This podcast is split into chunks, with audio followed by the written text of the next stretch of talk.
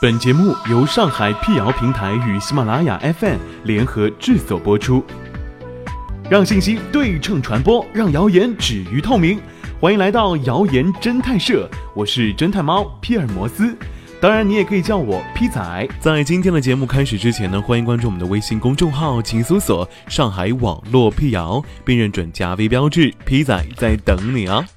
近日，一则酱油致癌的消息在网上不胫而走。消息称，根据国家卫生部门公布，国家标准的粮食酿造的酱油有国家标准代码，酿造酱油代码为 GB 幺八幺八六。凡是没有这个代码的酱油呢，都是化学黑焦糖勾兑产品，食用后使人患上肝癌。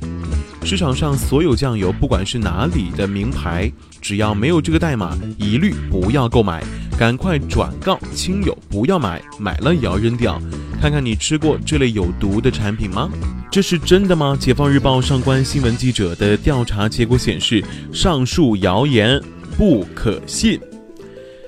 国家卫生部门真的发布过这样的提醒吗？记者登录国家卫生和计划生育委员会网站进行检索，没有找到与网传信息类似的公告或新闻。随后，记者在中国国家标准化管理委员会网站上找到了关于 GB 幺八幺八六国家标准的介绍。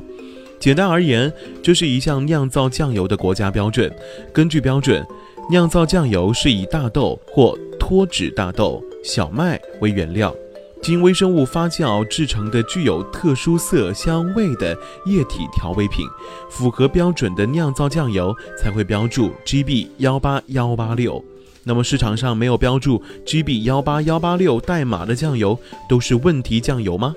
记者在沪上几家大型超市实地调查发现，只有部分酱油标注 GB 幺八幺八六，没有标注 GB 幺八幺八六代码的酱油主要有三类。第一类标注了 SB 幺零三三六代码的酱油。记者调查发现，SB 幺零三三六是一项配置酱油的商业行业标准。根据标准，配置酱油以酿造酱油为主体。与酸水解植物蛋白、调味液、食品添加剂等配制而成的液体调味品，其中酿造酱油的含量不得少于百分之五十。按照定义，市场上不少饺子酱油、海鲜酱油、老抽都属于配制酱油。再说的简单一些，配制酱油的主要原料还是酿造酱油，只是出于改变风味、降低成本等需求，多了一些其他加工工序和添加剂。符合 SB 幺零三三六标准的配制酱油是可以安全食用的酱油。第二类标注了酱油生产企业生产标准代码的酱油，如某锦记的一款酿造酱油上标注的代码是 Q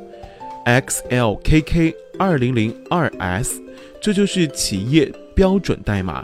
按照我国的食品安全企业标准备案办法，允许食品生产企业制定企业标准，而这个企业标准必须严于食品安全国家标准或者地方标准，且必须向省级卫生行政部门备案。所以，标注企业生产标准代码的酱油呢，安全性也是无虞的。第三类。进口酱油，日本、韩国、新加坡等国家的进口酿造酱油不使用我国的国家标准，因此也未标识 GB 幺八幺八六。但按照《中华人民共和国食品安全法》，进口的食品、食品添加剂、食品相关产品应当符合我国食品安全国家标准。可见，上述三类没有标识 GB 幺八幺八六代码的酱油呢，都是符合食品安全要求的。记者在调查当中发现，近年来每隔一段时间，酱油致癌的说法都会在网上流传。这一说法的依据是，配制酱油中普遍会用到的一种可增加酱油色泽的添加剂——焦糖色，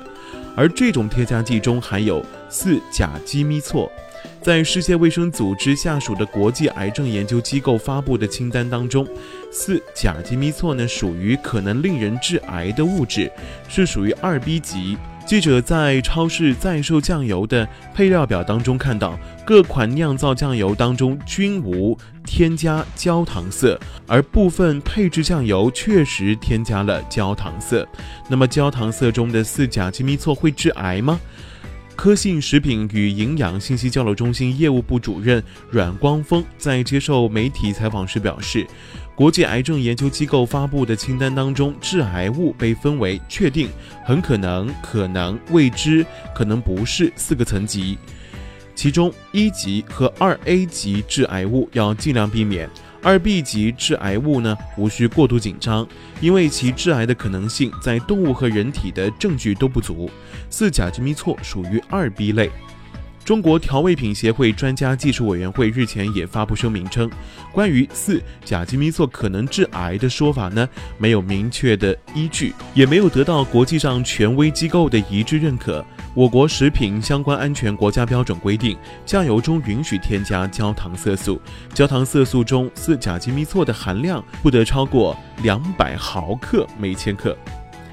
阮光峰表示，按照目前的检测数据呢，人们每天从酱油当中摄入的四甲基咪唑也是完全符合国际相关规定和法定标准的。消费者只需从正规渠道购买正规厂家生产的酱油，不必担心酱油致癌了。